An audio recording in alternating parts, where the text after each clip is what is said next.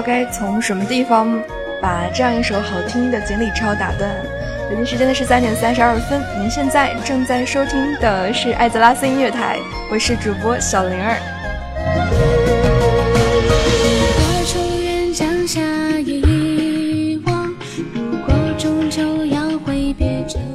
前呢，我们有两期的时间在翡翠林到处游荡，其实转了翡翠林很大的一圈，去看到了那样一个不是钟的螺，不对，看到了一个希望之螺那边的钟，同时呢，也去坡东村和密路村。去和那边的熊猫人们打了交道，同时呢，在做任务的过程当中，或者是在跟着灵儿逛地图的脚步当中，看着我们的青龙雕像轰然倒地。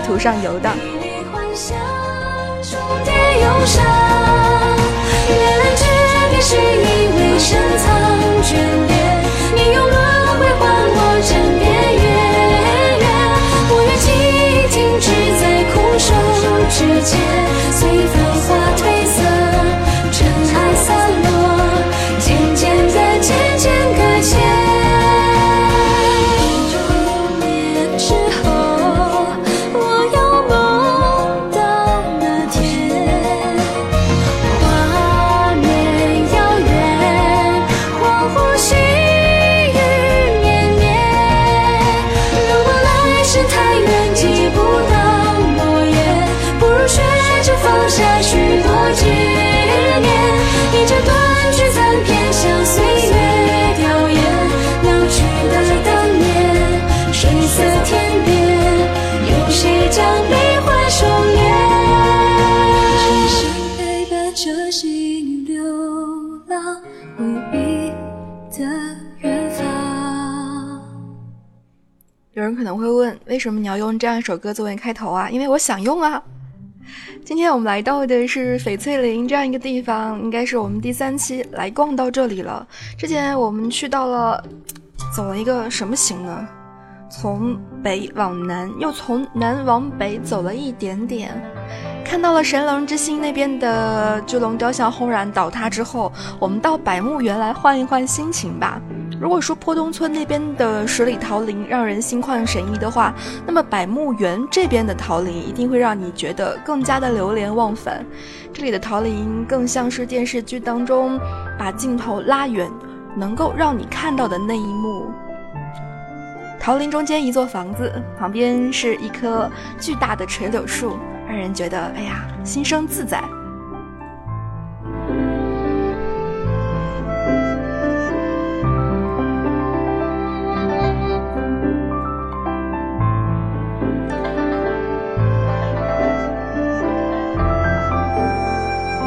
其实来到百木林，你就会发现百木园，你就会发现这里其实有很多很多可能会让你在潘达利亚更方便游走的一些东西，道具也好，还是坐骑也好。是的，这里就是云端降龙声望的日常的任务的聚集地。云端降龙。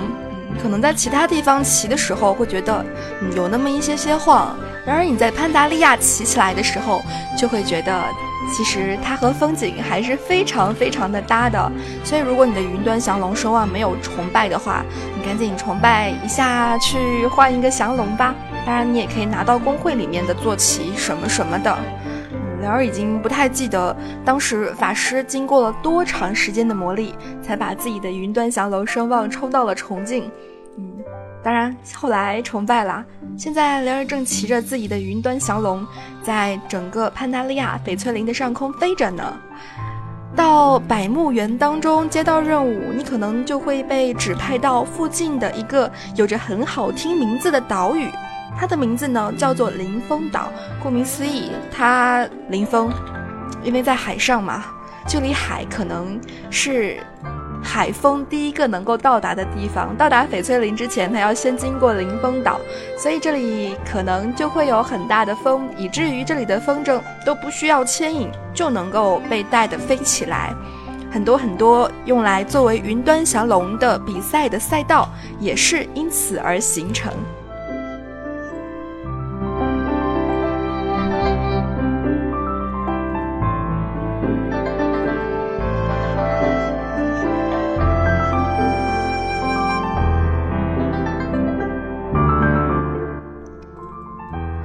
岛这里就是各种各样云端降龙的聚集地啦。可惜的是，似乎只要是蛋，不管是什么蛋，哪怕是角鹰兽的蛋会被我们偷走，而云端降龙的蛋则会被一只只的华灵华灵，嗯，像蜥蜴人一样的人形生物给偷走。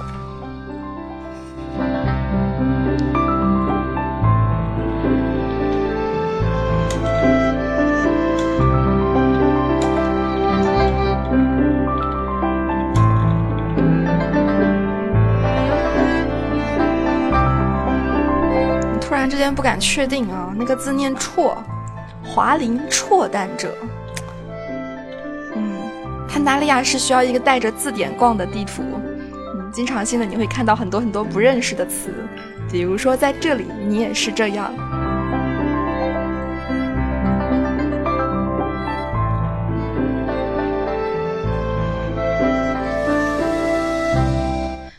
有一些小的云端降龙被扶了出来，你会觉得它很可爱，甚至于会觉得它有一点点像我们曾经获得的，同时也是灵儿的怨念的竞争之魂。你仔细一看，真的是很像，很怨念。嗯，在这样一个灵峰岛上面，也不止有着这样一些的辍蛋者来偷蛋，同时这里的老虎也对降龙是一个威胁。不仅仅这样，这里的树妖还有。各种各样的引妖骗子总是在这里偷窃着各种各样的东西。其实灵魂岛也是不安全的，但是总归，嗯，虽然不太容易，但是云端降龙们 还是在这里繁衍了下来。之后我们会在青龙寺当中阅读到和云端降龙骑士团相关的书籍。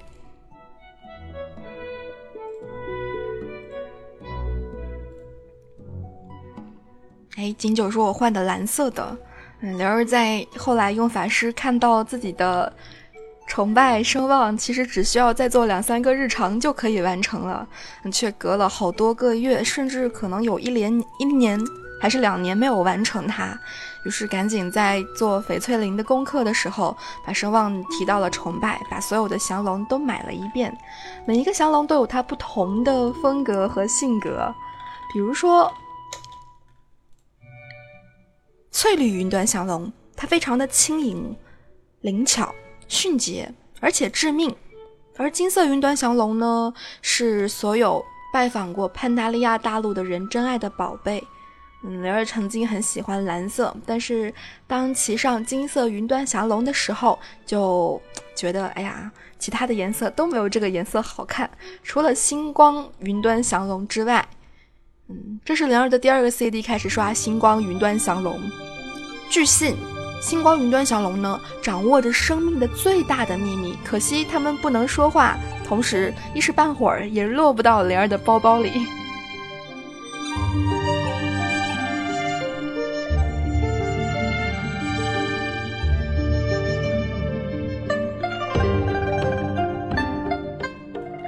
所以在岛屿上，在百慕园，你能够经常看到曾经很眼熟的各种各样的赛道。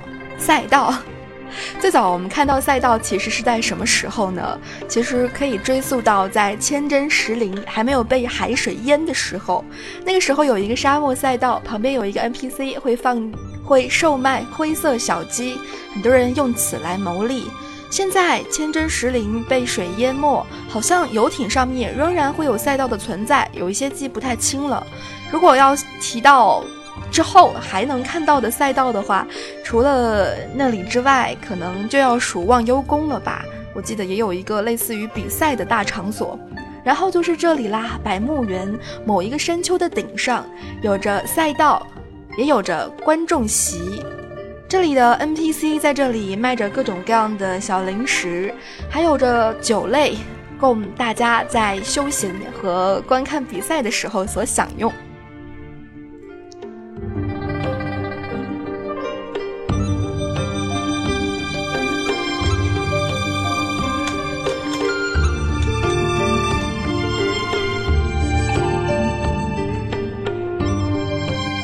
看，我们的景九有一个忘忧旅店。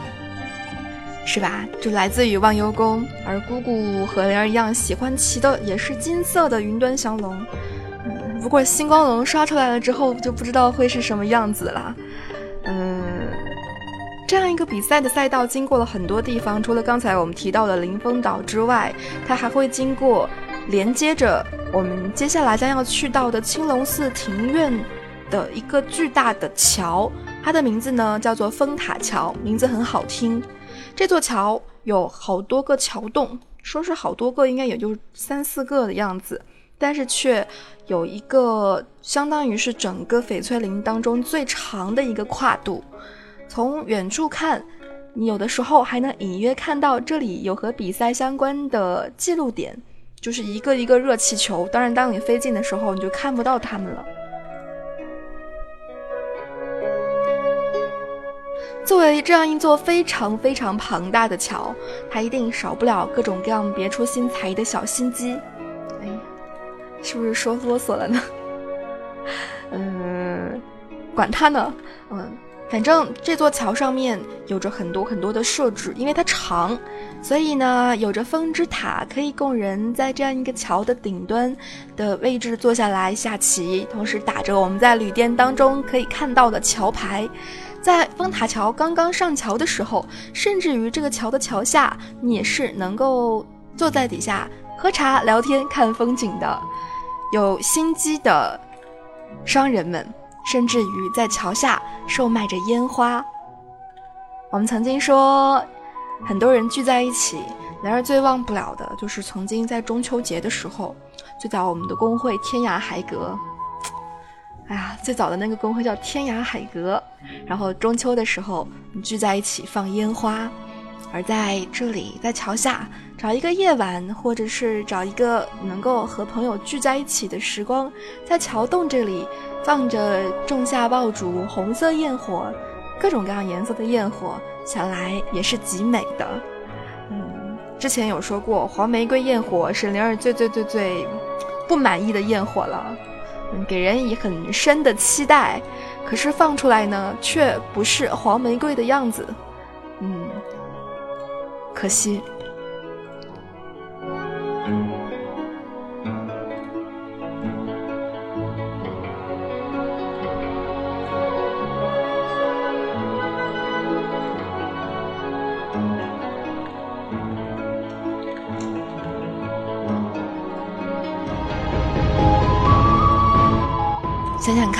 迎着风，在风塔桥下，很多人聚集在一起，把各种各样的焰火放上天，承载着自己的愿望。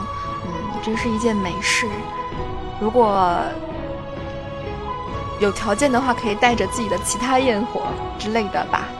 底下藏着很多很多的学生，他们都是来自于青龙寺附近的玉龙学生。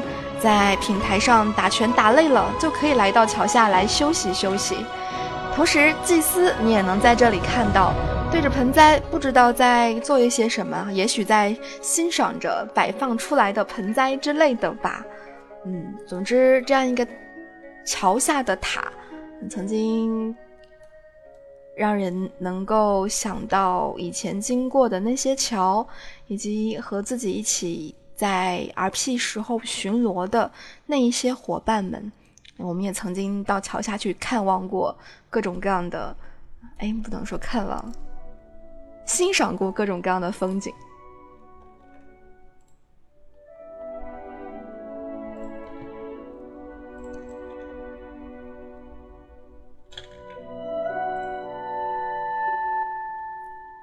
曾经有人在魔兽世界当中设置过，呃，类似于标尺一样的东西，是用速度还是用什么的？总之，折算出来了整个魔兽世界的地图标尺。想想看，如果是放放在风塔桥这边，不知道这座桥有多长？嗯，距离风塔桥桥末端的这样一个很高的寺，嗯。也是可以算作是整个翡翠林可以望到风景的极好位置。从这里可以远远的看到青龙寺的全貌，同时百木园、香里拉村附近的房子也能够让你收进，也能够收进你的眼底。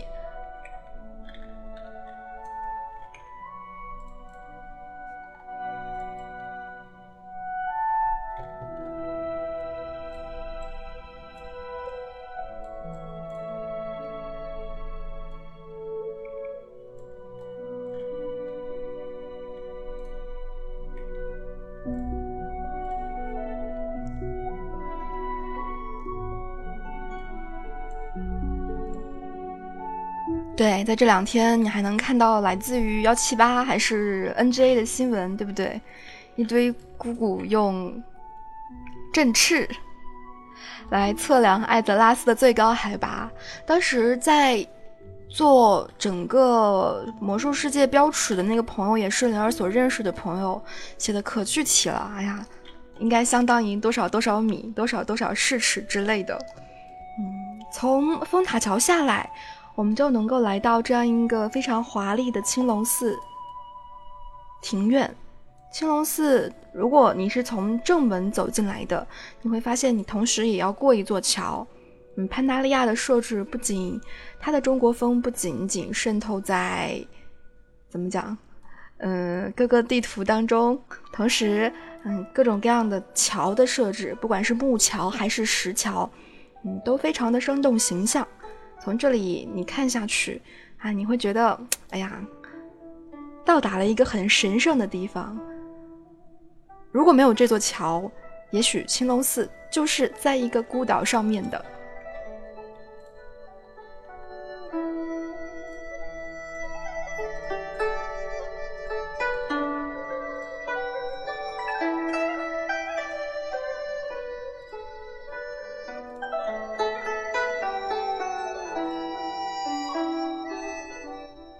这样一座青龙寺，嗯，它是为了纪念传说当中的熊猫人皇帝少昊于数千年前大败夷之煞而建立的神圣古迹，真的是一座非常华丽的寺庙。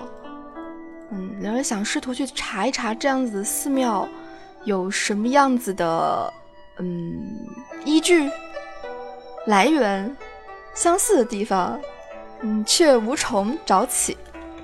搜了一下青龙寺，结果发现青龙寺什么地方都有青龙寺，不管是上海、辽宁、四川、西安，嗯，等等。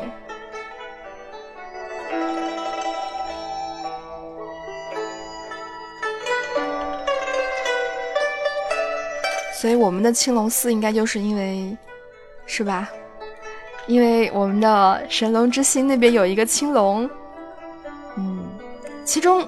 我们原来接到任务要去找这样一个 NPC，他是玉龙，玉龙很调皮，变成了一个小孩的样子，让你去找各种各样的小龙，把他们带回来。嗯，小龙也非常的调皮，时不时的挠一挠你的头发，或者是咬咬你的手指头。嗯。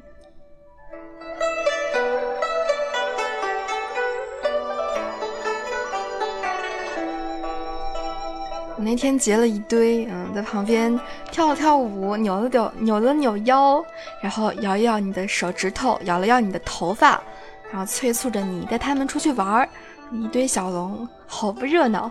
当然，来到青龙寺，当你飞过副本门口的时候，我觉得你最值得去的地方，就是接下来我们要花大篇幅讲的一个地方，那就是藏卷人密室。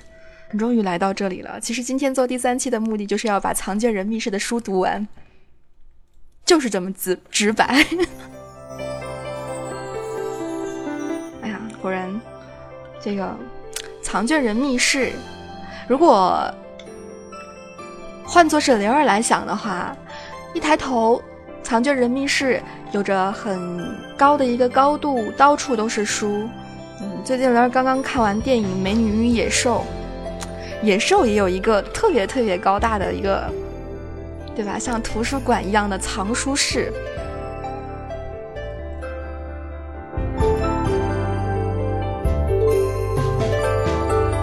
所以，如果好读书的你来到这里的话，你就会被这里的各种各样的藏书所吸引。同时，这样一个藏书阁一定是有些日子了。因为光从窗户打下来，如果你的效果调到很好的话，甚至能够细致的看到透过的光，能够照到的空气当中的尘埃。也正是因为年代很久了，所以这里的书偶尔会被飞蛾所侵害，被书虫所啃咬，所以这里的。各种各样的长老们还是费了一番心思，比如说叫到类似于我们这样子的探险者来帮助他们解决这里的各种问题的。说到这里的书本，刚才我们讲到云端降龙的时候，能够提到的这样一本书叫做《云端降龙骑士团的建立》。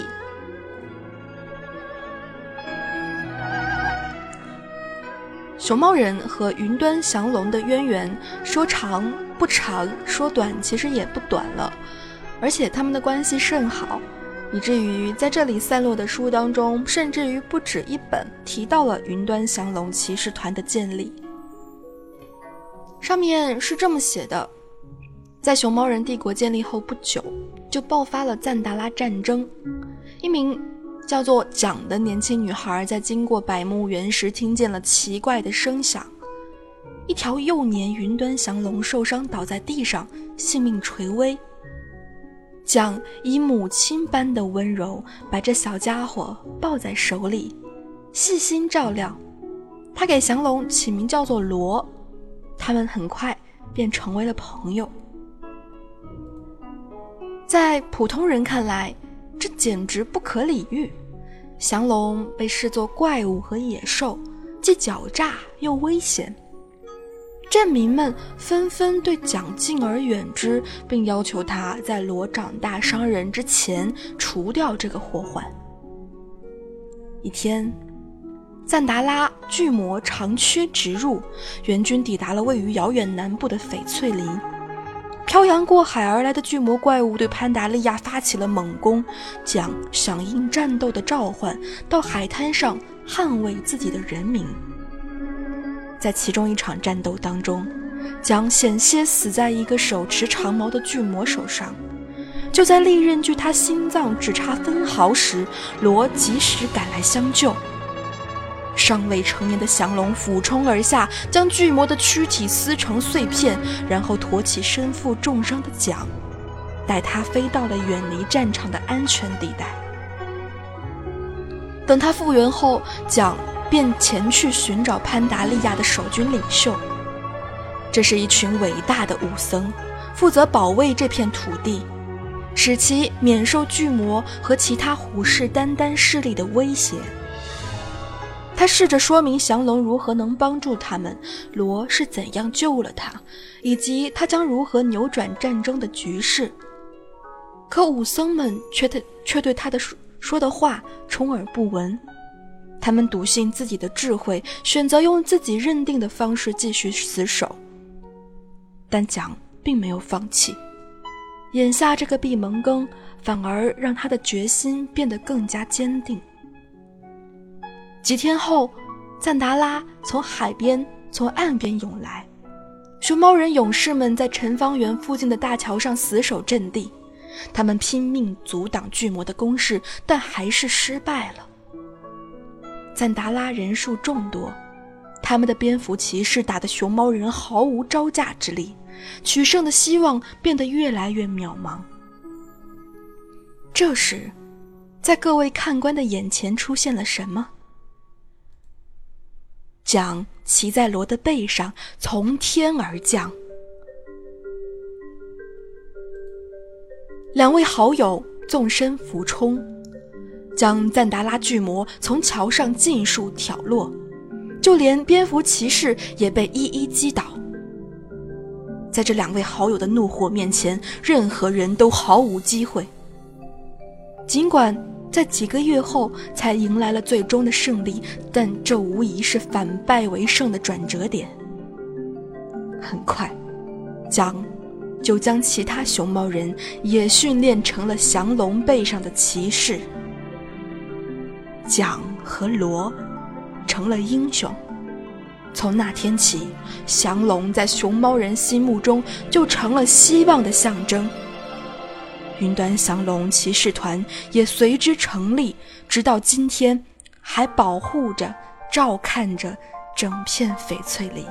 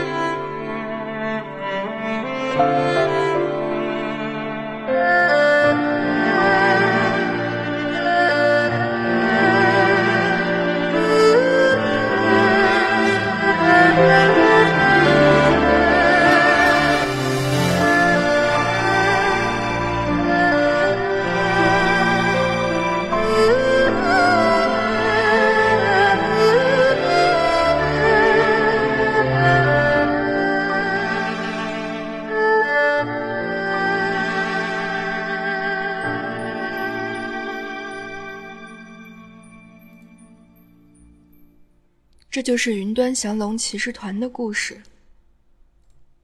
最早的时候，当我们对一件事物、一件未知事物什么都不了解的时候，甚至于觉得它很可怕。云端降龙也是这样，嗯，你不是从小把它养起来的，并且还没有跟它有过近距离交心的接触，你不知道云端降龙对你来说到底是个什么。它是个庞然大物，它恐怖。它在天空能飞，它有着很大的杀伤力。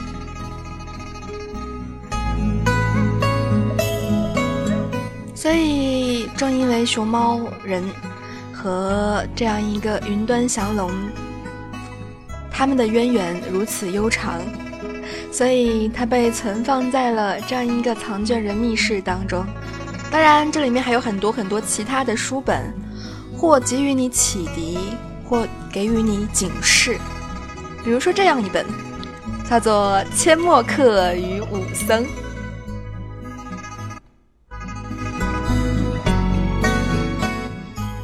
这个故事其实很有意思啊。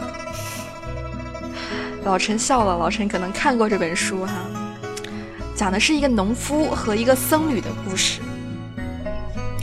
说的是呢，有个年轻的农夫。某晚呢，在投宿旅店时，不幸跟一位年迈的僧侣同住一间房。那个僧侣从天黑说到天亮，长篇大论地讲述着哲理与科学，但是一个人叨叨总是没什么意思。于是僧侣便提出和农夫比比智慧。可是不管僧侣怎么提高赌注，农夫都无心理会。最后，僧侣抛出了真金白银的物质诱惑：要是我回答不出你的问题，我就给你五十枚金币；要是你回答不出我的问题，你就给我五枚金币。”闻听此言，农夫点头应允了。好极了，那武僧很高兴。武僧叫道：“他迫不及待的想要琢磨出一个既能让农夫犯难，又不至于让游戏失去趣味的问题。”嗯，不规则物体的体积该怎么测量？武僧问道。双目炯炯放光。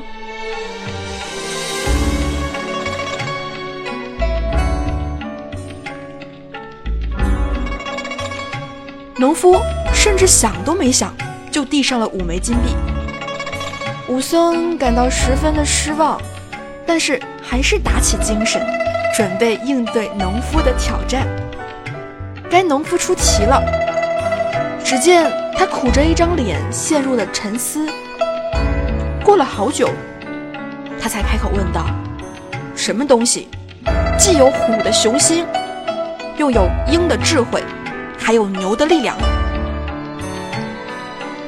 武僧很高兴，武僧非常的欣喜若狂的一跃而起，在房间里踱起步来。六个小时过去了，他始终沉浸在思索农夫谜题的喜悦之中。可随着时间的推移，他渐渐焦躁起来，最后变得满脸满脸怒容，青筋立现。够了，够了，我放弃。他挥舞着双臂，大声叫道，极不情愿地拿出了一袋钱，数了五十枚珍币的金珍贵的金币出来，交给了农夫。阡陌客愉快地将自己赢来的钱收入囊中。僧侣瞪着他的室友，终于忍不住发问：“好吧，谜底究竟是什么？”你猜农夫做了什么？农夫一语不发的把五枚金币塞到了僧侣的手里。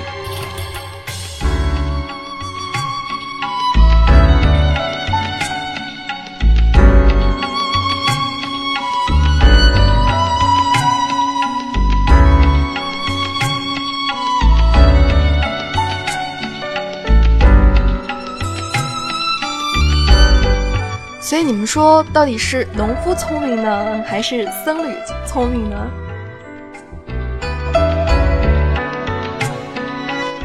不管是不是套路哈，总归后来农夫还是有得赚的，是不是？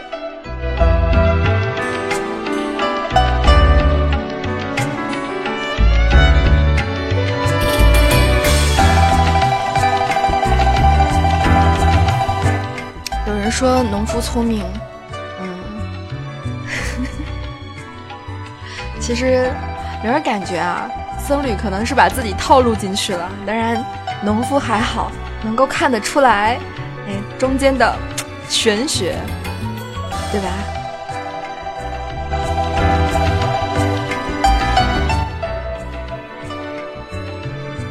记得在做这期节目之前，雷儿就说：“嗯，觉得光读书我就可以读好久好久好久啊。”真的可以读好久好久好久啊！不过说回来，嗯，除去这样一个非常有意思的故事之外，其他有一些故事可能给予人的是更多的警示。比如说，在我们的呃潘达利亚大陆上面，有这样一本介绍蒙古族和穴居人的书，它就叫《蒙古族和穴居人》。说的是什么呢？说的是很久以前，在山脚下住着一只名叫穴居人的生物。他在山洞当中的洞穴和隧道里东游西荡，四处嗅探，自得其乐。直到有一天，他遇到了一个魔古人。瞧瞧你那强壮的臂膀，蘑菇人对穴居人说：“我能用魔法把他们变得更加强壮。”这样，他们就能粉碎我的敌人。瞧瞧你那灵敏的鼻子，魔古人接着往下说：“我能用魔法把它变得更加灵敏，这样，它就能闻出我敌人的气味。”瞧瞧你那令人望尘莫及的方向感。蘑菇人继续对绝穴居人说：“我能用魔法让你具备惊图不忘的能力，这样你就能记住我敌人走过的路线。”魔古人用锦绣谷的水流，把这种生物塑造成武器。当烟雾散尽，尘埃落定时，你猜魔古人看见了什么？一个土地精，笑嘻嘻的站在了自己的面前。现在，你有了强壮的臂膀、灵敏的鼻子和过路不忘的好记性。魔古人对土地精说。将食物从东边的农场运到西边的长城，把两地之间的每条路线都记下来，然后告诉我你在途中见到了哪些敌人。于是，双臂有力、嗅觉敏锐、技艺超群的土地精整装上路了，去搜寻蘑菇人口中的敌人。结果，他送达了食物，探明了道路。却连一个敌人也没发现。有关于我敌人的消息吗？蘑古人问土地精。他们是不是藏在山口里？是不是藏在河边的洞穴里？是不是藏在农田里？土地精眨眨眼睛，开始思索起来。他想啊想啊，过了好久才开口回答。我用鼻子闻，用眼睛瞧，可就连你一个所说的敌人都没见到。在山里，我只看见了猢狲正在努力地挖掘他们的小隧道；在洞里，我只看见了锦鱼人正在和他们的流水说话；在田地里，我只看见了熊猫人正在跳着滑稽的舞蹈。蘑菇人思忖了半晌，半晌。终于放松了警惕。土地精一次次的去了又回，每次蘑菇人都会问他同样的问题，土地精给出的答案也别无二致。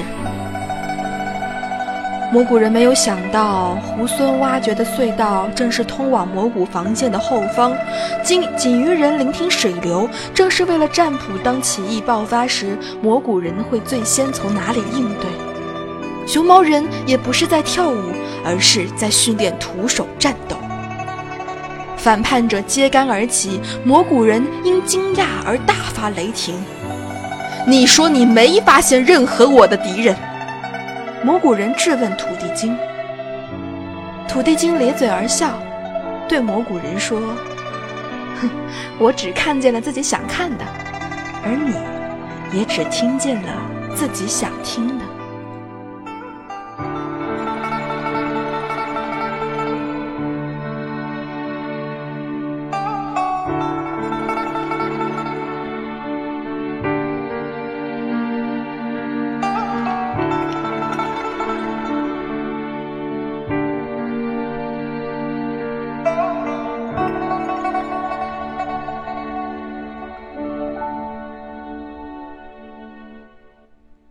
新的听众可能会发现，这里面突然涉及到了一个什么种族的由来。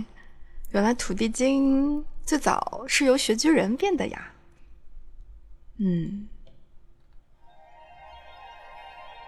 可是我怎么感觉，你去看到土地土地精的脸，和穴居人一样吗？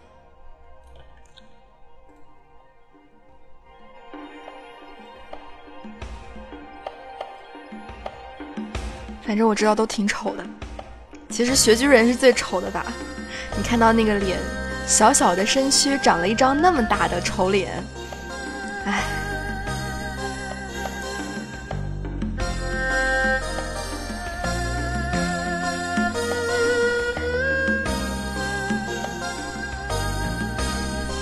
是吧？远看土地精很可爱呀，有一些东西不能近看，只能远看。你远远的看，那个，哎，突然脑袋死机了。豪风峡湾那个叫什么来着？那个叫远看很萌的那那个叫什么来着？什么路啊？铲齿路。对，你远看铲齿鹿很萌，对不对？一团一团的，然后有有着很大的脚。你把镜头拉近，你看看还是不是那么可爱？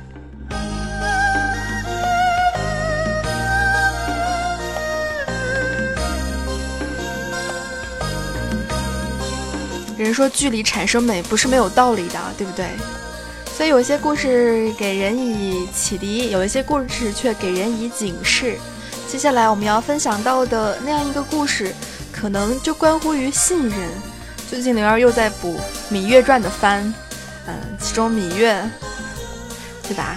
很有各种各样的想法跟谋略，嗯，所以带着大秦走向了繁荣，对吧？接下来我讲到这个故事，就跟军阀与武僧有关系。从前，有个横行霸道的魔古军阀，在掌权后威胁到了翡翠林的安危。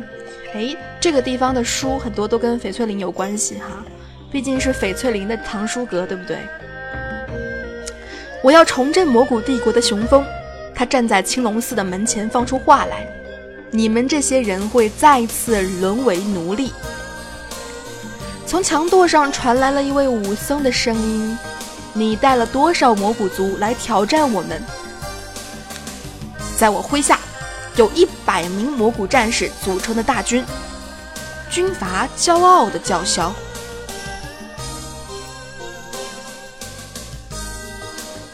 但在这高墙背后，我们有五百人。武僧信心满满的回答。魔古兵团方寸大乱，开始质疑自己的领袖。他们心中充满了怀疑，大军竟然不战自溃，军阀肯定怒不可遏。他离开了寺院，四处寻找他的魔古同伴。经过不厌其烦的软硬兼施，终于又集结起了一支魔古军队。在青龙寺的大门前，魔古军阀喊道。我们带来了五六百名的魔古战士，看我如何将你们那区区五百名守兵打得溃不成军！从墙垛上传来了一位武僧的声音：“忘了告诉你，我们每位武僧都养着一条成年大蛇，能把魔古族一口吃进肚子里去。这些大蛇可都饿坏了。”此话一出，魔古战士们又变得军心涣散，悔不该来，慌忙逃向内陆深处。军阀再次震怒，他只得重新集结军队，多年后才得以返回。这一次，他带回了由魔骨和奎林组成的强大军团，还有从古代皇帝的墓穴里盗取的武器。下跪吧，你们这群可怜虫！军阀叫道。一千名魔骨和五百名奎林将要破门而入，而入。魔法和黑暗武器也尽在我手。从墙垛上传来了一一位武僧的声音：“那你找到我们的密探没有？他可真是足智多谋。”此话一出。在魔古军团里，立即爆发了严重的内乱，人人都怀疑对方是叛徒或是间谍。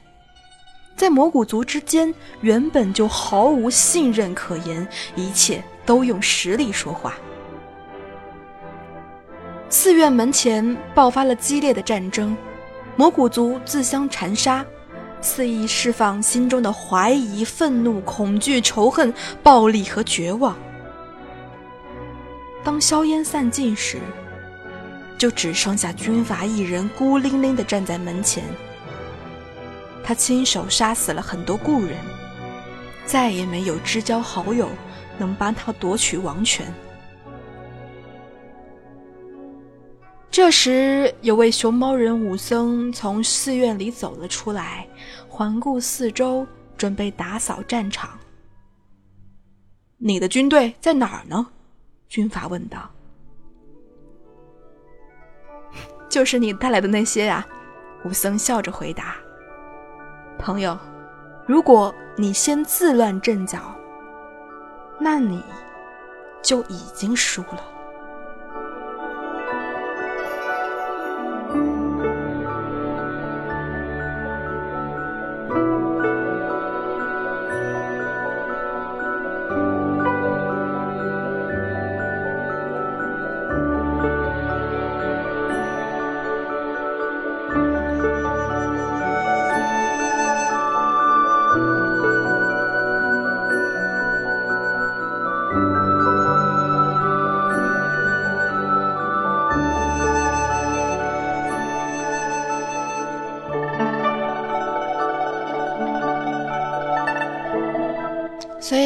这就是在青龙寺藏书阁当中能阅读到的，给人以各种各样警示也好、启迪也好、各种各样的欢乐也好、深思也好的书。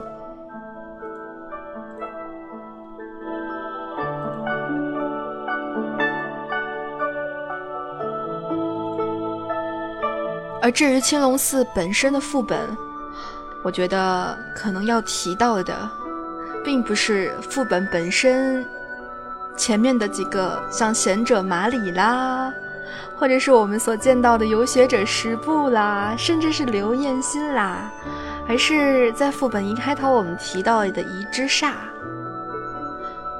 它是一律的实体，而当这样一个实体形态于一万年前被皇帝少昊击败后。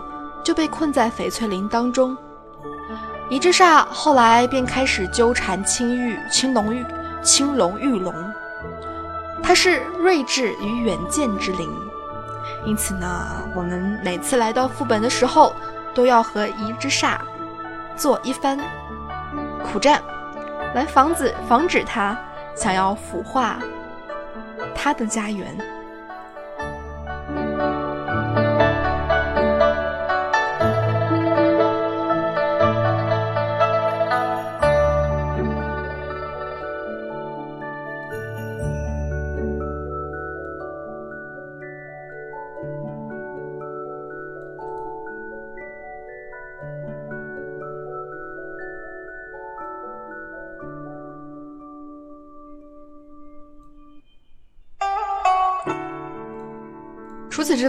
你要提到青龙寺，你可能只有真正到达这样一个地方，才能够真正领略到这样一个寺的宏伟，红砖绿瓦，各种各样的华丽的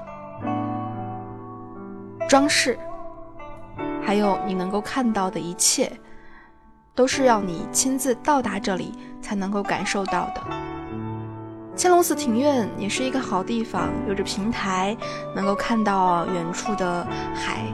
心想说，三面环海的一个地图，真的是一个非常非常好的位置。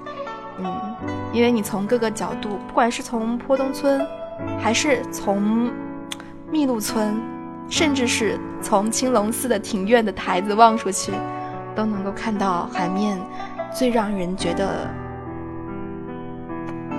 很舒服的一个景观，突然不知道该用什么形容词了。这样子的景观，曾经灵儿在两次在嗯外面看到过。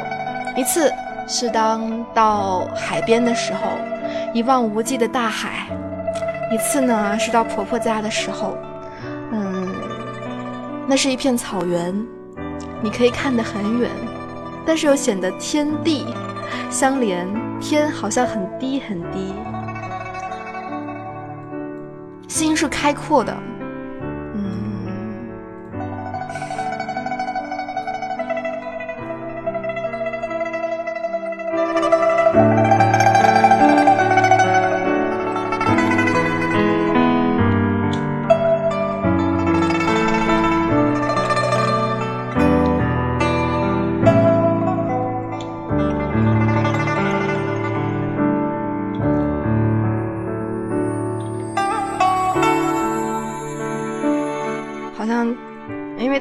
所以言辞比较匮乏。嗯一定是这样。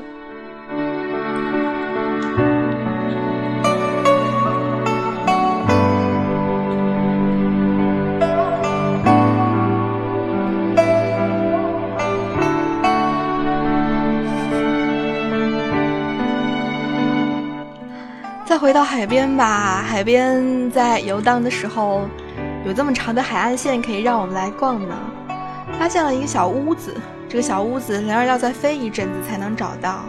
旁边呢是一个部落船只，似乎已经坏在那里了，是一个嗯旧船的样子，也是一座孤岛，立着一座房子，旁边有几棵嗯好看的樱花树，围绕着一口井。旅行者乐凯在这里悠哉地钓着鱼。当你和他说话的时候呢，他说：“这里就跟我小时候在迷踪岛上听过的故事里一样美丽，只是这里的鱼个头更大。”所以，他是不是曾经真的见过海怪呢？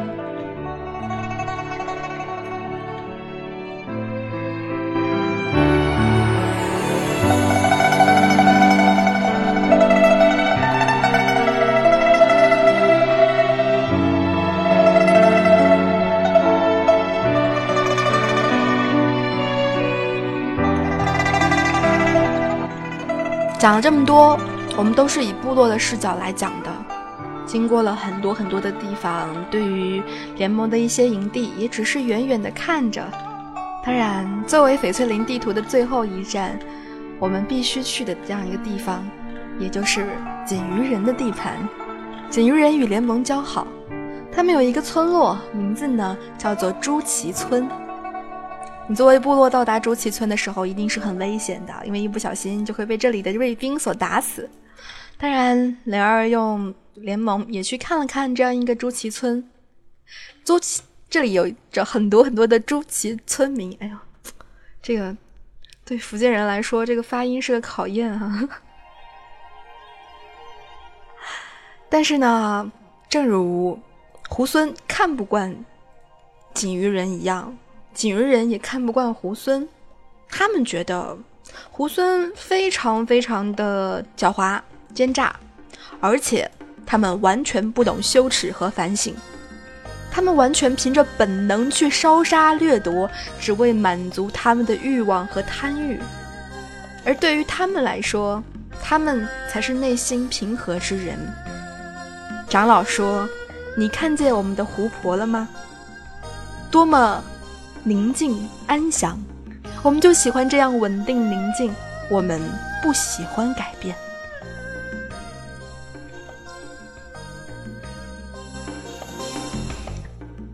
其实不知道你对于我们的朱祁村有什么样子的印象？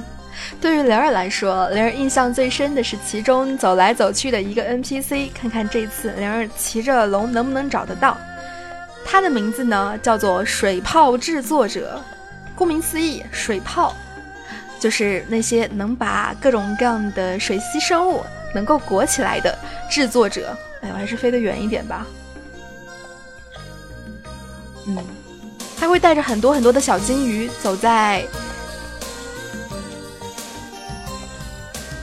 朱祁村当中。嗯，其实现在你会发现有很多很多的。小动物，这样一些小宠物，当你把它释放出来的时候，它也是带着水泡的。可能在当时就是需要这样一个水泡制作者来制制作这样一个东西，把它们保护起来的吧。比如，比如什么呢？比如让我想想啊，小金鱼，比如说海马，比如说河豚。当你放出来的时候，旁边都有一个气泡。裹在它周围，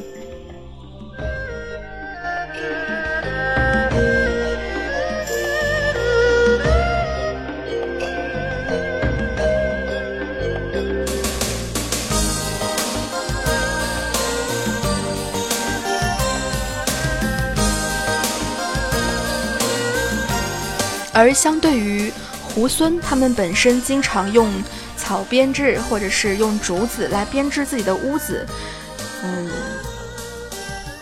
虽然雷儿是部落哈，但是客观来讲，其实锦鱼人的房子比较结实，对吧？锦鱼人的房子大部分都是石质的，石头建造，看起来牢不可破。嗯，这个地方没有办法被摧毁，只能被占领，所以想来胡森的野蛮也是可以理解的。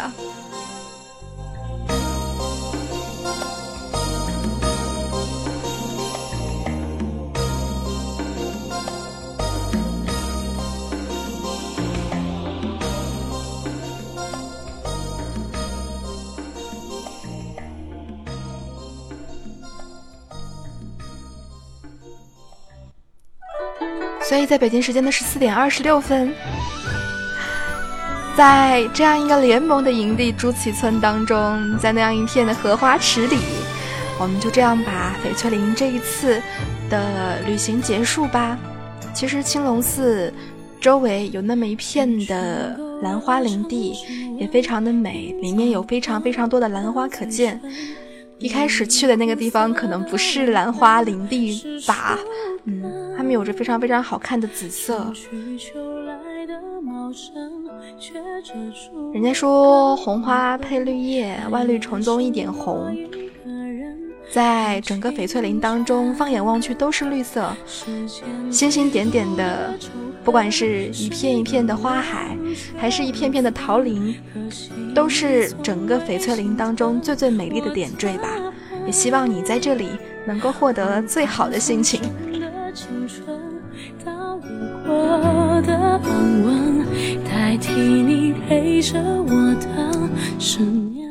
兰花谷。还不叫兰花林地，哎呀，凡是带了一个“谷”字就觉得很美，对不对？在花海当中流连吧，嗯兰花谷这里面还有一大片的长满着不像荷花的荷花的荷塘，嗯，啊，这真的不像荷花，但是很好看。下一站我们将去到的是除去。潘达利亚的草原之外，我们能够去到的另外一片，哎，除去艾德拉斯的草原之外，我们能去到的另外一片草原，那就是四峰谷。记得以前印象当中的草原，可能就只有莫高雷的金色平原吧，那是一片的啊草地海洋。然后下一次我们如果一切顺利的话，我们将很快开始四峰谷的旅行。嗯那里又将会是怎样的一番景象呢？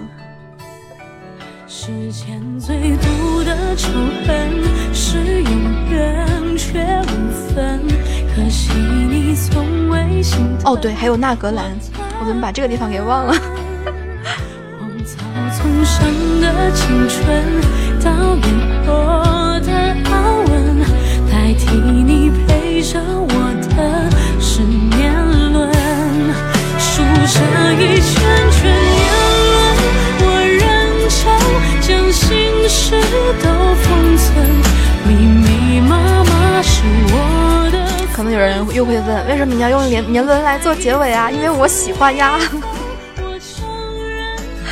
嗯，就是这样。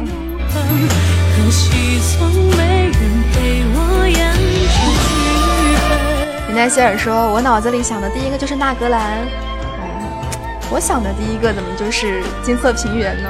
嗯。